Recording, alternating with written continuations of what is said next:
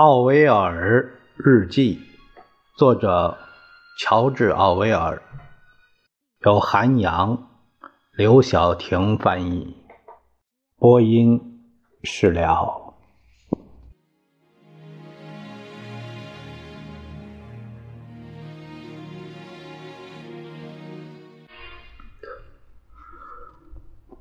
下面我们看一九四零年七月十六日的日记。除了英国政府对日本的半妥协，同意在声明时期内停止通过缅甸公路输送物资以外，已经连续几天没有实质性的新闻了。然而，这份声明尚留有余地，可以被替代性政府作废。F 认为，这个 F 啊，呃，是指的。不知道，呃，这个说的是谁？嗯，现在不清楚是谁了。F 认为这是英国政府安抚日本的最后一次尝试，也就是试图保护其在香港的投资。此后，英国将坚定的支持中国，可能如此吧。但这份方式糟糕透顶，这种方式糟糕透顶。不挨打就不知道前行，而且此刻整个世界也已经不再相信英国这样做是出于真诚了。W 称，W 称呢？W 这个可能是弗雷德里克，呃，沃伯格，他是奥威尔的出版人。W 称，此刻的伦敦左翼知识分子已成了失败主义者。认为局势无望，只能等着投降。从他们在《人民阵线》这个这个报刊嘛表现上，就该料到这些人的这副德行。我早就知道，真正的表演刚开始时，他们就会崩溃。一九四零年七月二十二日，过去几天中没什么实质的新闻。目前刚刚拉开序幕的大事是泛美大会。此外，苏联兼并了巴尔干各国，矛头直指德国。克里普斯的太太和女儿即将前往莫斯科，显然克里普斯会在莫斯科待很久。据说西班牙正在大量进口原油，显然是要提供给德国，而我们并没有阻止。今早的新闻周刊。刊登了一大堆弗朗哥希望保持中立的胡话，还说弗朗哥想抵制的德国的影响等等。事情的发展肯定会如我所述，弗朗哥会继续自己的亲英的把戏。如此，英国政府就有理由善待西班牙，允许他们不受限制的进口物资。但最终，弗朗哥还是会加入德国一方。一九四零年七月二十五日，根本没有新闻。之前很多把孩子送到加拿大的人，现在都后悔了。这个关于把这个婴儿转到加拿大这个事儿，在六月十七日的日记里边写过。上个月的这个数据显示，空袭造成了约三百四十人死亡。果真如此，那这个数字。就比同一时期因交通死死亡人数还少。据说本土防御志愿者队伍已经停止了招募，因为人数已经超过了一百三十万，而且名字也改成了地方志愿军。此外，有传言称所有士兵都会被正规军取代，这似乎表明政府开始认真对待本土防御志愿者了。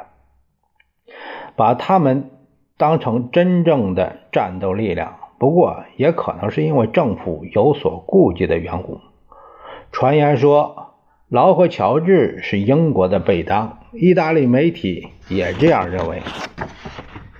还说劳合的沉默就已经说明了这个传言的真实性。当然，劳合坐了冷板凳，纯粹是因为怨恨和嫉妒才会这样。这点显而易见，但我想象不到他竟会与托利党小团伙共谋，而后者显然会同意这种做法。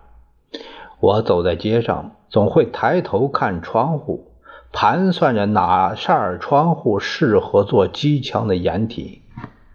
啊，弟说他也会这样做，这是这就是啊潜意识的这个想法。这个 D 呢，呃，不不知道是谁啊，身份不明不明。一九四零年七月二十八日，今天晚上我在贝克街看到一只鹿啊，就是飞鹿啊，鸟鹿鸟，一只鹿飞过。但我一两周前看到的一幕会更让人觉得难以置信：有一只茶隼在罗斯板球场正中央杀死了一只麻雀。我想，这大概也是因为战争吧。战争的发生导致车流行人减少，因此伦敦城里的鸟就更多了。有个小个子男人告诉我，他认识乔伊斯。这个乔伊斯啊，是威廉·乔伊斯，是一九零六年出生，一九四六年去世的。本来是美国公民，啊，一但是一出生，大部分时间都在英国度过的，然而却未取得英国的国籍。此外，他还是个狂热的国家主义者。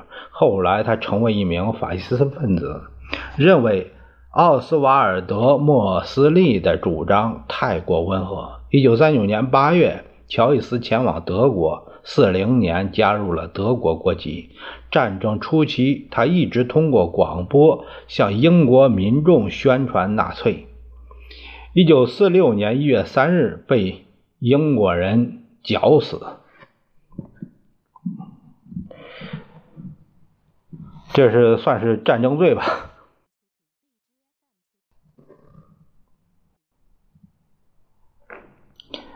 一个小个子男人告诉我，他认识乔伊斯，但我不记得那个小个子叫什么名字了。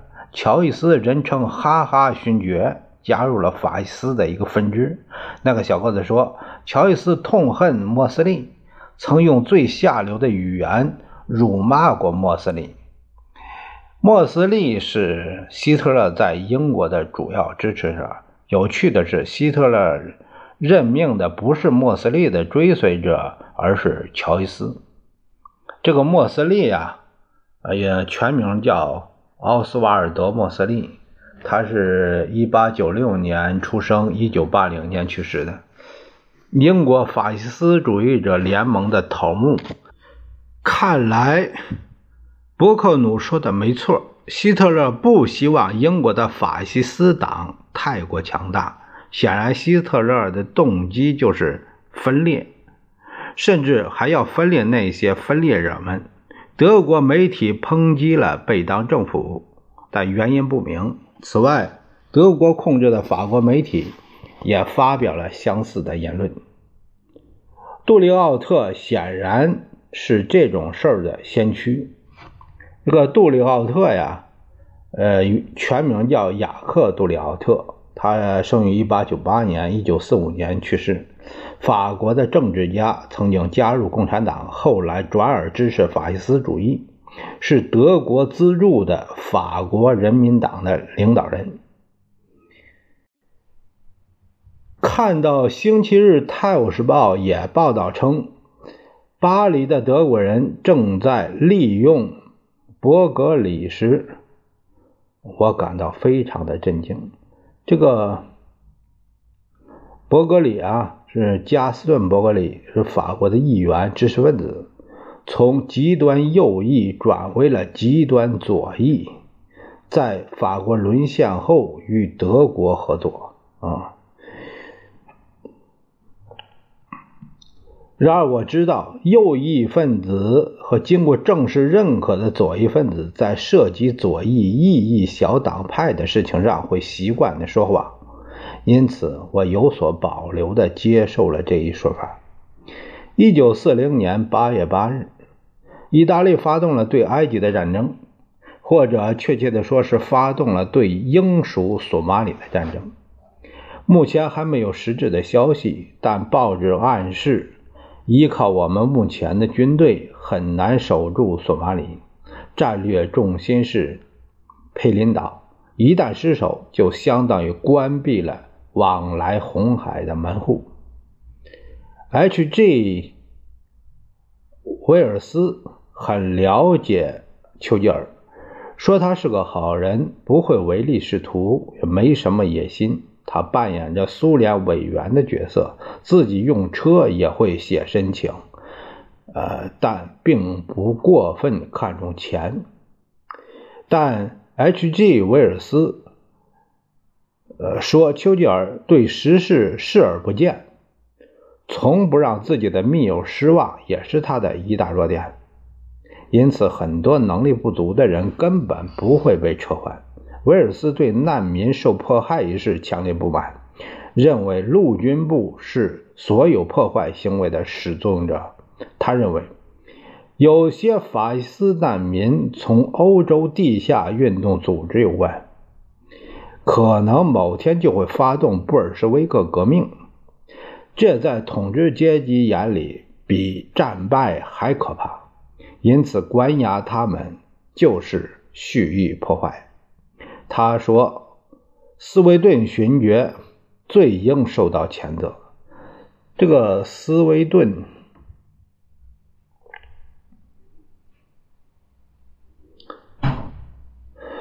斯威顿勋爵啊，是菲利普。坎利夫李斯特，他一八八四年出生，一九七二年去世。而一九一八年，作为一个联合主义者，就是保守党的紧密同盟，进入了议会。三一年、三五年到三五年任殖民大臣，一九三五年到三八年任空军大臣。一九四零年到一九四二年任英国商业公司主席，四二年到四四年任西非内阁大臣，一九四四年到四五年任民航大臣。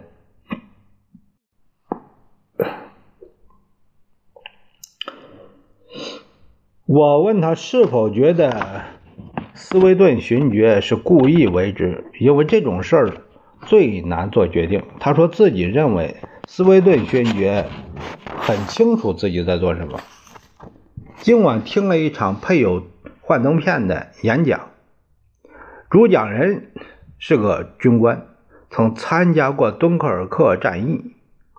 演讲很糟糕。他说比利时人英勇善战，没提前警告。实际上，比利时人提前三天就发出了警告。他说没提出警告就投降的说法是错误的，还说了法国人的坏话。他有一张佐阿夫的部队打家劫舍后全军逃跑的照片，照片上有个士兵喝得烂醉倒在了路上。一九四零年八月九日，经济每况愈下，快让人彻底无法忍受了。我给催收所得税的工作人员写了一封长信，说战争几乎断绝了我的生活来源，而政府同时也拒绝给我一份工作。这个奥威尔啊，在三十多岁的时候近乎一贫如洗，在这样的情况下被催缴所得税，实在是让人哭笑不得。一九三九年，只有百分之二十左右的英国人会缴纳所得税。奥威尔生活窘迫，而这种情况下，对于当时的作家、演员以及其他一些职业很常见。或许是由于奥威尔之前就是，呃，有一个写的是通往维根码头之路的版税，这个高收入需要缴税才会被催得紧。此外，艾琳的收入也计入他的收入，呃，来缴税的，这样。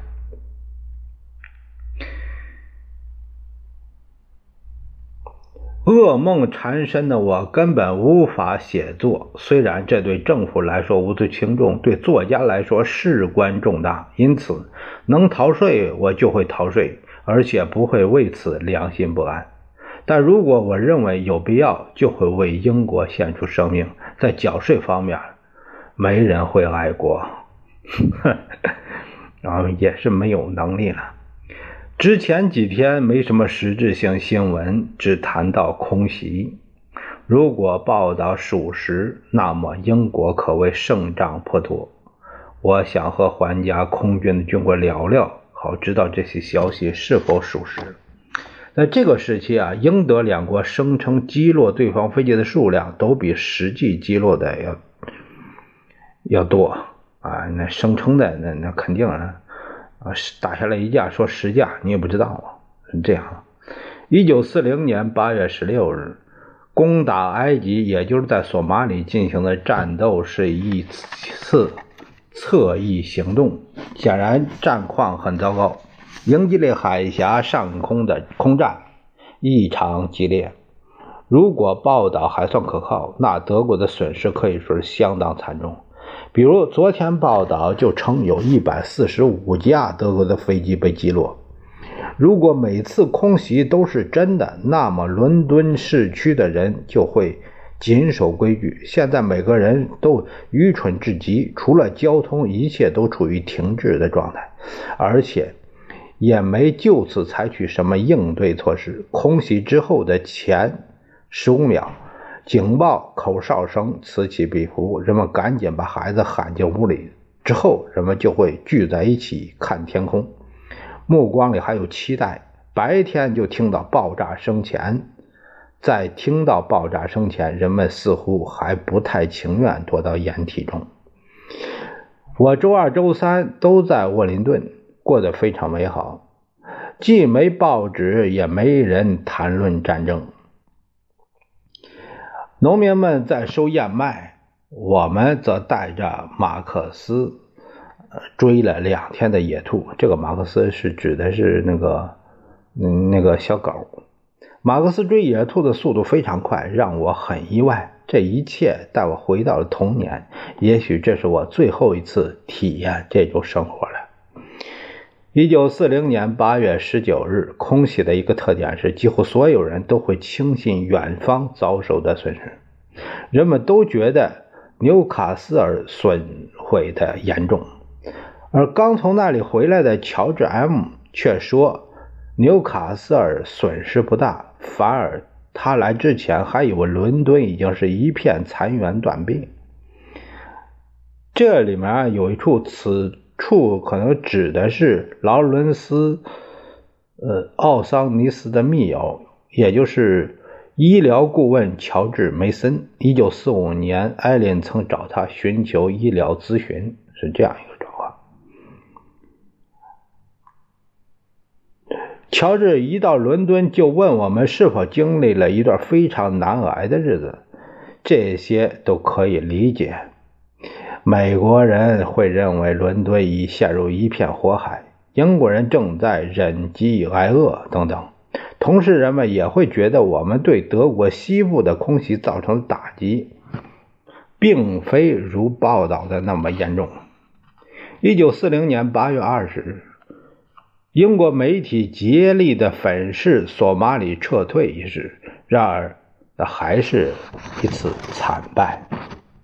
是几个世纪以来英国失守的第一块领土。遗憾的是，英国报纸，至少是《新闻纪事报》是这样的。我今天只读了这份报纸，依然把它报道成好消息。也许政府会因此再次调整，再赶走几个无用之人。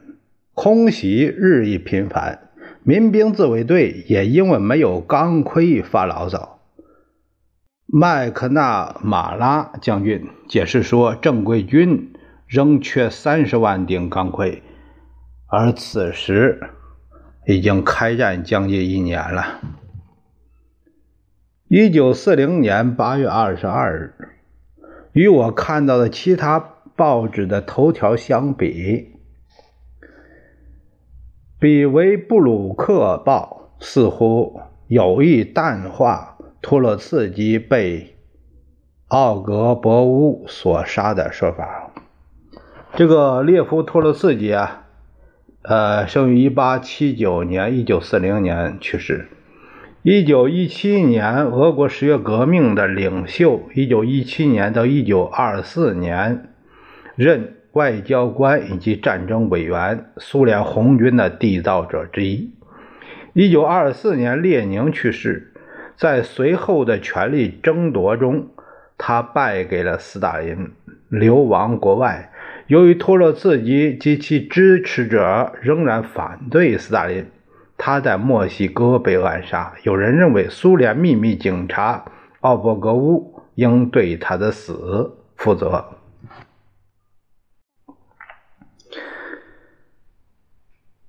实际上，尽管《旗帜晚报》今天刊登了几条关于托洛茨基的报告报道，但对上述说法只字未提。无疑，尽管刊登了罗的漫画，这个罗是指大卫·罗，呃，一八九一年出生，一九六三年去世的左翼政治漫画家，先供职于《旗帜晚报》，后转投。曼彻斯特卫报，嗯，这个人，这个漫画家，政治漫画，政治漫画是政治漫画家，应该对漫对政治是敏感的。尽管刊登了罗的漫画，但该报纸还是密切关注苏联，尽一切努力安抚苏联人，然后背后也许有更狡猾的策略。目前看来，《旗帜晚报》中制定支持苏联这一政策的人一定非常精明，因为他们明白人民阵线的路线并不能确保同苏联结盟。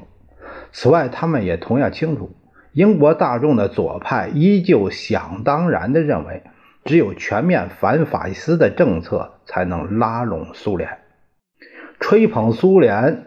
会将公众意见推向左派。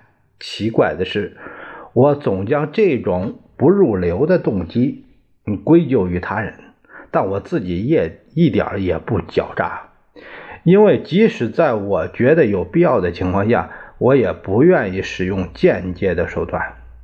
今天我在波特曼广场看见一辆四轮马车，挺干净的。拉车的是一匹好马，车夫像是一九一四年之前，呃，那种马夫的样子。一九四零年八月二十三日，大约凌晨三点，空袭警报响了。我起身看了看时间，觉得乏力，赶紧上床睡了。他们想重新调整警报系统，因为每次警报拉响都会消耗人们的时间。扰乱人们的睡眠，造成数千磅的损失。如果要避免这种浪费，就得调整系统。目前，只要德国飞机要轰炸某个区域，那么整个一大片地区的警报就会全部拉响。这就意味着有些人的睡眠和工作会在不必要的情况下被打断。此外，人们也会这样，也会给他们有一个这样的印象。空袭警报总是假的，显然有如此想法，非常危险。等了两个半月，我终于拿到了民兵之符。昨天晚上听了某将军的讲座，他控制着大约二十五万人的军队。将军声称自己从军已经有四十一年，经历过弗兰德斯战役，显然是因为不称职。未获升迁，他详细阐述了民兵作为静态防御武装的说法，用不屑的口气坦言，他认为我们练习隐蔽，趴在地方匍匐前进根本没用，俨然一副奥斯特利庄园民兵训练学校中明星人物的口吻。他说：“我们的工作就是死在岗位上。”他。擅长刺刀练习，暗示随后还会为我们解释正规军的军衔和敬礼等事项。可怜的顽固分子们，显然到了又老又蠢的时候，剩下的只有一丝蛮勇。真可怜！要是他们不再折腾我们，我们也会同情他们一点对于这些鼓舞性的演讲，普通民众的态度。已从焦虑变成了过分的热情，一听到笑话就欢呼大笑，同时又会隐隐觉得某些地方不对劲儿。这种态度让我觉得很可悲。是到了要有人跳上讲台，告诉那些人他们正在浪费时间，同时告诉他们打败仗的原因以及始作俑者的时候了。每每看到听着这些蠢话的人，我都会想到塞缪尔·巴特勒的笔记中的一篇文章。那篇文章讲述的是巴特勒看到小牛犊吃粪便的故事。而小牛犊并不清楚自己到底喜欢不喜欢那种东西。然而，如果能有有经验的奶牛用牛角碰碰它，它就会一辈子记住粪便是不能吃的。我昨天在想，如果没有托洛茨基，俄国会怎么样呢？其他地方的共产党又会怎么样呢？或许不得不再找一个人替补。一九四零年八月二十六日，我认为八月二十四日的空袭是伦敦经历的一次真正的空袭。这也是我第一次听到炸弹的声音。东印度码头被击中时，我们正在前门看着，但周日的报纸却都没提到这件事儿。显然，重要目标被击中时，他们总会隐瞒真相。昨天的爆炸声很大，但并没引起人们的恐慌，也没让大地震颤。因此，显然他们投下的并非杀伤力太大的炸弹。我记得我在蒙弗洛里医院住院的时候，有两枚大炸弹落在了维斯卡附近。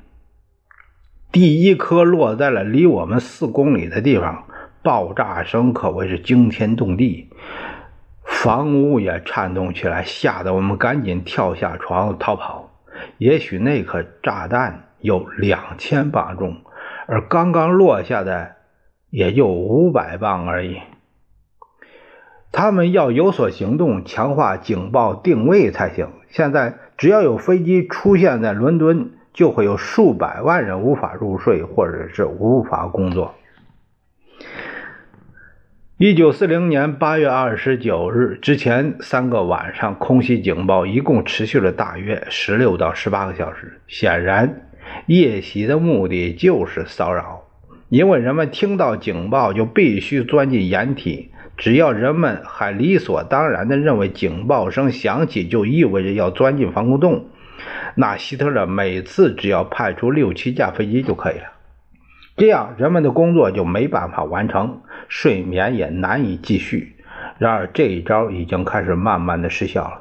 二十年来，我第一次见识到公交车售票员的粗鲁态度，他竟对乘客发脾气。比如前几天晚上，我就听见暗处有人说：“女士，到底谁是售票员？我还是你？”这让我一下子想起了上一次战争末期的情景。艾琳和我尽量不把空袭当回事儿，我内心一点也不担心，只是对空袭引起的混乱略感不安。早上知情回来后，我像往常一样睡了几个小时，就做了一个十分不安的梦。我梦见一颗炸弹落在身边吓得我魂飞魄散。这个梦和我在西班牙战争末期时做过的一个梦差不多。在那时的梦里我趴在岸边一处开阔的草地上而迫击炮弹就在我附近爆炸了。